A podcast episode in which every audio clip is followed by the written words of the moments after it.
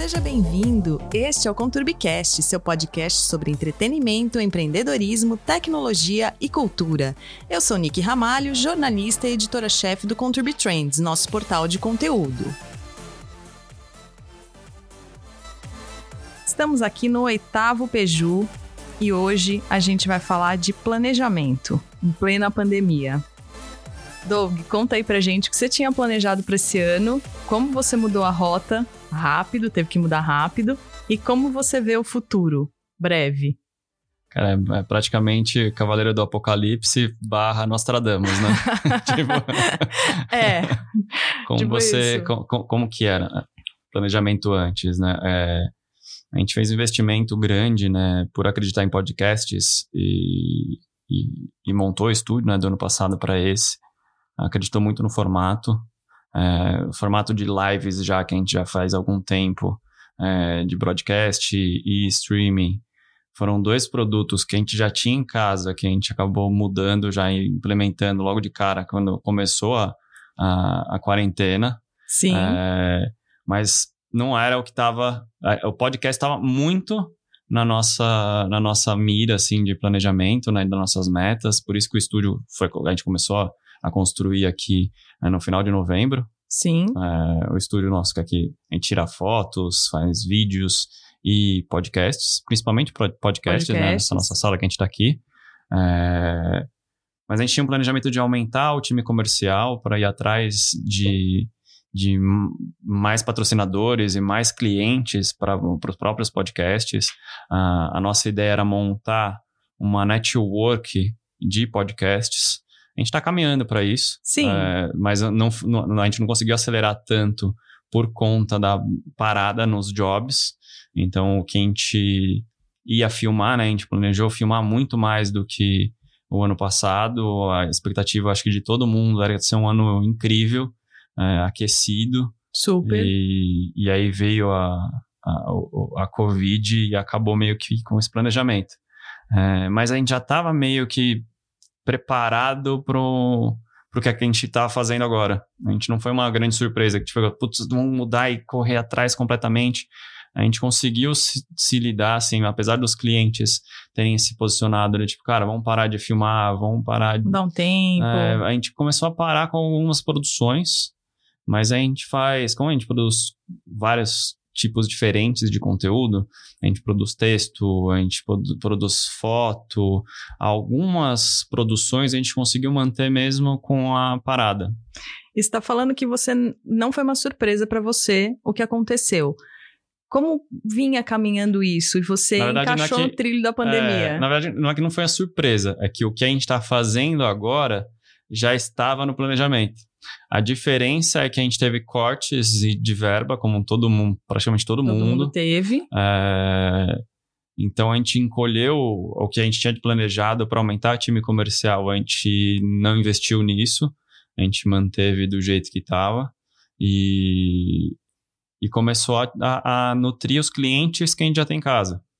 Sim. Então, cara, então a gente já tem os clientes na mão. O que a gente pode ajudar nesse momento, ser o mais parceiro possível, para ajudar também eles passarem por isso. Como que a gente pode ajudar? Um ajudar o outro, né? Ah, Sim. Mesmo sem verba, a gente fala, cara, a gente, o que a gente consegue de mínimo para se sustentar aqui, passar por isso, ajudar os clientes para manter o um relacionamento é, de longo prazo que o, o, meu, o, meu, o meu jeito de lidar com os clientes não é conquistar um cliente aqui e largar a mão dele. Fazer um job e tchau. Uh, não, a gente sempre pensa no relacionamento a longo prazo. Então, você conquista um cliente, para mim tem muito mais valor o dia a dia estar com ele ali, conversando, vendo os problemas, como que a gente pode entrar junto, como a gente pode resolver junto, pensar em soluções. Acho que isso tem muito mais valor para mim do que fazer um job e outro job e outro job e passa. É, eu prefiro uma coisa cíclica no mesmo cliente. Obviamente, você vai atrás de outros e tenta claro. fazer esse mesmo processo do que entrar num, entrar em outro e não ter um relacionamento, sabe? Aquela não coisa criar fria. Aquele é, relacionamento. Tanto que muitos clientes acabam virando amigos. Sim. É, a gente tem, tem, vários exemplos. Tem vários exemplos aqui de clientes que o relacionamento fica tão interessante, tão legal, tão próximo, que acabam virando amigos. Tem gente que vem aqui tomar café com a gente sem ter trabalho em nada. Eu vou aí Exato. trocar ideia com você. Cola aqui, numa boa, entendeu? Obviamente que agora, durante a pandemia, virou um Hum. call, né? Ah, Vamos É. trocar ideia pelo Zoom, vamos falar pelo Hangout, entra aí. Mas a gente continua com esse vínculo, com esse relacionamento. E até porque essa coisa de, ah, a gente não mudou tanto no nosso planejamento, porque o cliente também, ele precisa, ele, nesse momento, ele precisa de conteúdo para ajudar os consumidores a também superarem esse momento. Exatamente, exatamente. Então, assim, aquele, que- aquele, aquela marca que não entendeu que ele tinha que se posicionar como um, um, um auxílio, uma, uma fuga para o consumidor, que tentou jogar a goela abaixo o seu produto e não entendeu o momento, são as marcas que estão sendo esquecidas agora Sim, que, que o público não quer mais saber, entendeu? É um momento muito difícil, né? Então você tem que. Você pode ver que foi muito rápido o alinhamento, então todas as campanhas que entraram no ar foram muito parecidas. Da Sim. mesma mensagem, cara, a gente tá junto, conta é, com a gente. conta com a gente, vamos ficar em casa, como que a gente pode te ajudar? Aí você vê a mensagem dos bancos muito forte, tipo, cara, Sim. pequeno empreendedor, a gente vai te ajudar, porque a gente sabe que o momento é difícil. Obviamente, né, no meio do caminho é muito difícil você saber o quanto isso realmente está impactando lá na ponta. A gente vê matérias de que o dinheiro não chega para o pequeno empreendedor, É, tá um pouco difícil esse, esse É. trânsito aí, tá um mas pouco aí difícil. já é uma coisa macro, é uma coisa é uma coisa mais maior. complexa, na verdade, que até falo com, com o nosso consultor aqui, com o Márcio, que é o seguinte, as empresas elas não, elas não estão preparadas, muitas vezes, para a burocracia que o banco exige. Que isso implica, é verdade. Então, para um momento desse, eu acho que para realmente ajudar, a gente teria que parar um pouco com a burocracia e pensar mais no, no que poderia ajudar finalmente os clientes. E nisso, eh, até na produção de conteúdo, até com os outros clientes, com os outros produtos, também é válido, sabe? Tipo, cara, menos burocracia, mais ação, para ajudar todo mundo a passar por isso e depois a gente corre atrás de como eh, eh, organizar tudo isso que foi feito, sabe? Sim. É, porque senão a gente não consegue ajudar ninguém e as marcas não conseguem transmitir isso para os seus clientes também. Exatamente, exatamente. Então, assim, a gente tem um planejamento de crescimento, né? A gente estava planejando crescer, crescer de 15% a 20% esse ano, por conta dos investimentos que a gente fez ano passado. A gente estabilizou, né? A gente eh, teve cortes de contrato com dois dos nossos maiores clientes aqui. Então, isso teve um impacto grande em, em, em- em produções, né? Em como que a gente gere tudo. Aí entrou cliente novo que a gente tinha planejado, é, podcasts, vídeos, fotos e teve que cortar também pela metade A gente e tá o- retomando só agora no, em junho. Então a gente parou em março, era uma coisa que estava planejada para metade, meados de março. A gente parou tudo e só tá voltando agora. Então foi um período, né, quase três meses aqui, de que se fala, cara, é, é, é incerto, é, como que a gente faz? E aí a gente vai estudando, ver o que todo mundo está fazendo, o que, que a gente consegue fazer, é, conversando muito. Tô Verdade. pesquisando muito, assistindo coisas, material de tudo que é canto do mundo, vendo a parte técnica, vendo a parte de conteúdo, o que, que a gente tem em casa que a gente pode é, oferecer para os clientes, é, as próprias lives, né? Qu- Quais formatos de live? Então a gente já falou com diversos clientes diferentes, é, de formatos diversos também. E aí fica tipo, será que a gente investe, não investe, faz, não faz? Tá tudo é muito mu- tá tudo muito incerto. Tanto Sim, a gente sabe como fazer, claro. mas tem um custo. O cliente vai querer assumir esse custo para fazer, faz no risco e, e aí como que é? Então fica nesse impasse, né? Tipo, vamos fazer uma, uma a gente não sabe se vai abrir daqui uma semana, daqui 15 dias, quando que volta a gente poder sair sem máscara na rua, quando que a gente pode filmar de novo numa boa. É, então, porque o, o nosso forte sempre foi vídeo, né? Sempre então a gente vídeo. sempre saiu para filmar. Porque é o que eu falo, as pessoas têm preguiça de ler. Então, você Muito. mostra um vídeo, é muito mais fácil. É mais fácil da pessoa entender o que está acontecendo e passar a mensagem. O visual, o audiovisual ajuda muito a, a pessoa a absorver aquela mensagem. Sim, Principalmente no dia de hoje que você é impactado com mil coisas. você tem uh, todas as redes sociais, você tem todas as plataformas de streaming, é muito conteúdo, né? Então, o vídeo é um, é um formato que funciona muito bem e é o que a gente faz muito bem há nove anos já. Sim. O nosso foco no início sempre foi o vídeo e depois a gente partiu para outros formatos. A gente não tinha o um impresso no início, não era um foco meu. Mas por fazer conteúdo, eu falou, cara, a gente tem equipe capacitada, a gente já fez em não? outros lugares, por que não? E virou um grande case de sucesso nosso aqui, né? Sim. De premiação e tudo mais. E com os podcasts, que é um formato que eu acredito muito, eu entrei nesse mundo dos podcasts é, a fundo, assim, me viciou meados de 2010, de ouvir quase que diariamente. É, antes disso, na faculdade, eu, a gente fazia podcast já. Então, a gente pensar em 2004, 2005, eu já fazia. Eu usava, eu usava o Inamp na época. Nossa. Então, não sei se alguém já usou esse player.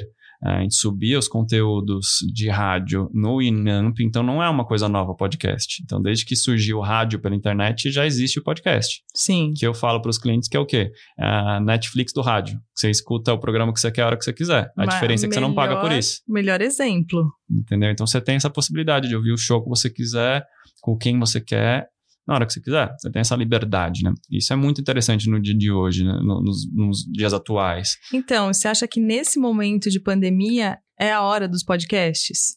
Eu acho que assim, a gente está aquilo que eu falo, o momento de consumo do podcast. Eu creio, eu não creio que subiu o consumo do podcast porque as pessoas deixaram de sair da sua casa e o podcast é muito consumido em dois momentos: academia, eu vejo que é um pico de, de uso, academia, e outro é no trânsito de casa para o trabalho.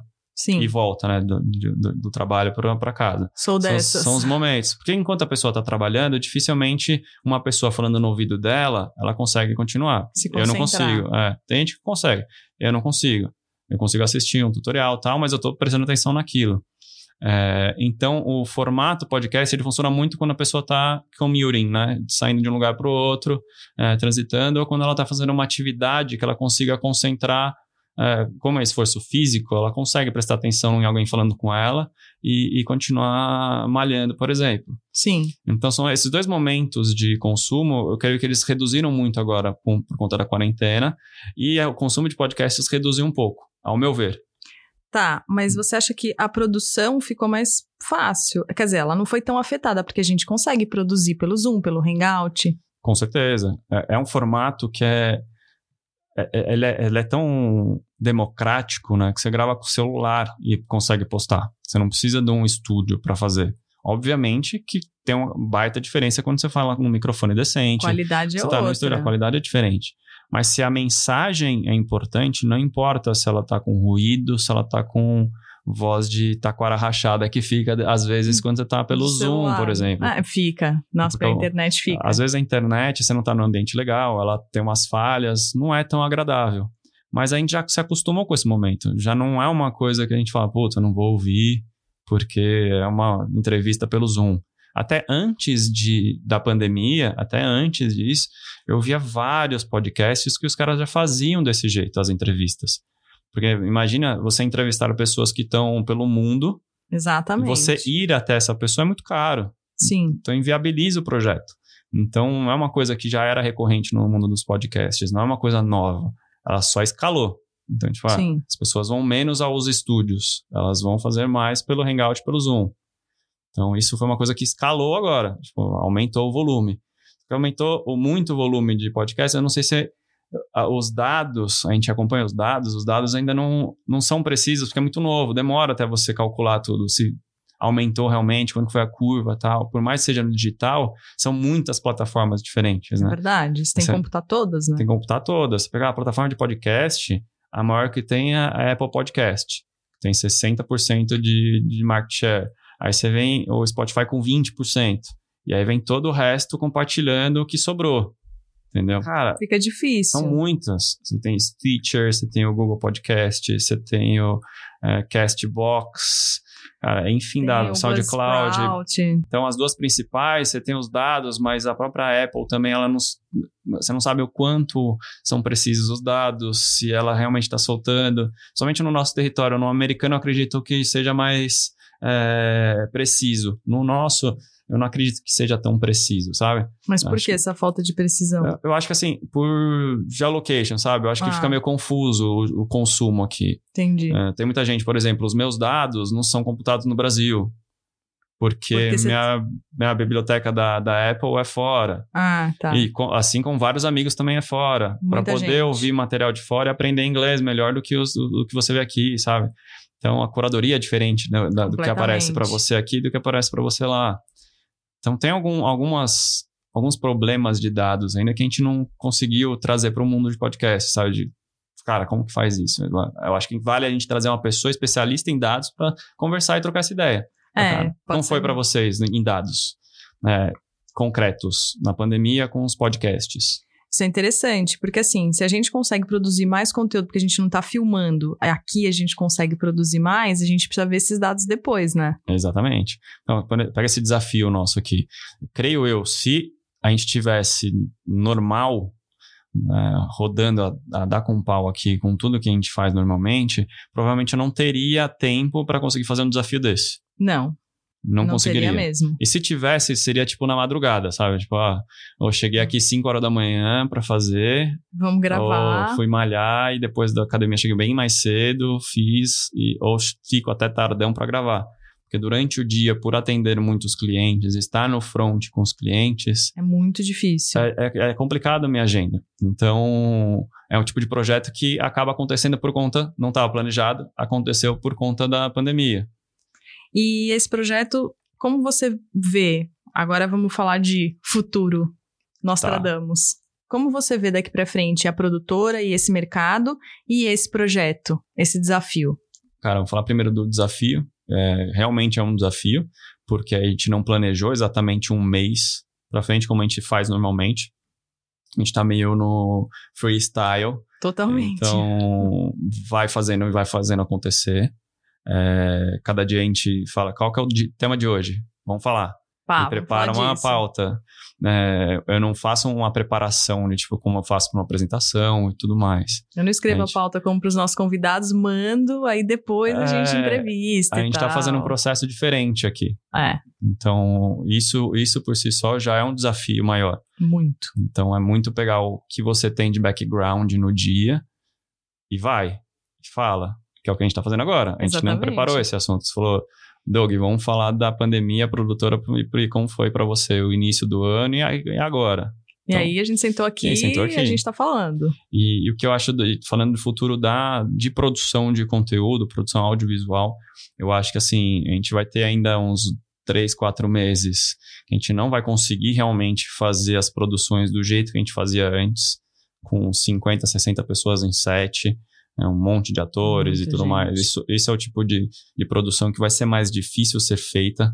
Eu acredito que vai demorar um, um, um tempinho para a gente voltar a fazer isso. É, eu acredito que ah, os podcasts a gente vai continuar fazendo do jeito que estão sendo feitos. Como o estúdio aqui ele não é pequeno, a gente consegue trazer um, dois convidados.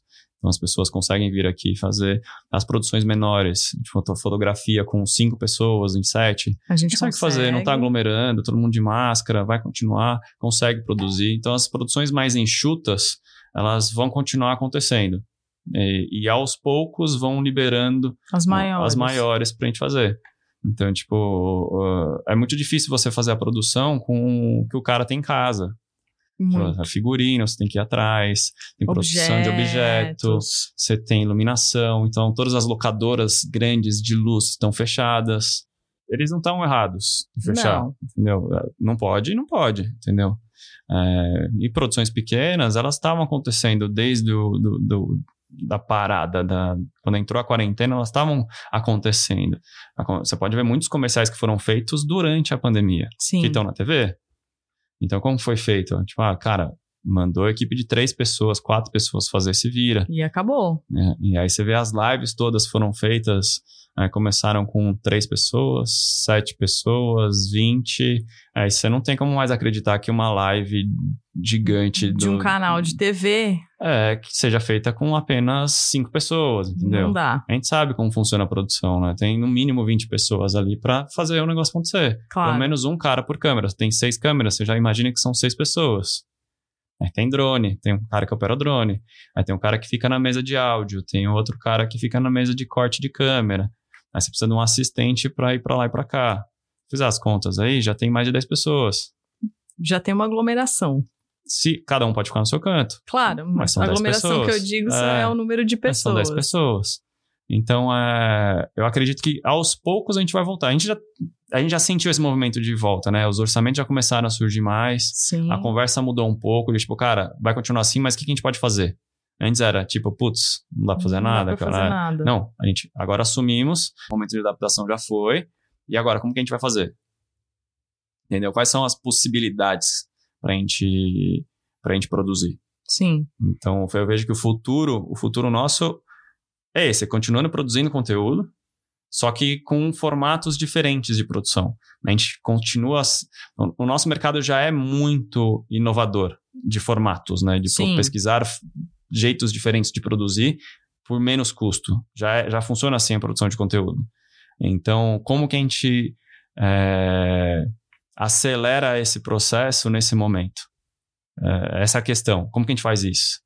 a gente já está tentando fazer e sugerindo formatos diferentes para os clientes, vendo outras pessoas fazendo fora, as pessoas fazendo aqui, juntando o que cada um está fazendo e, e vendo para onde a gente vai. É isso aí, Nick. Até amanhã. Até amanhã, Doug.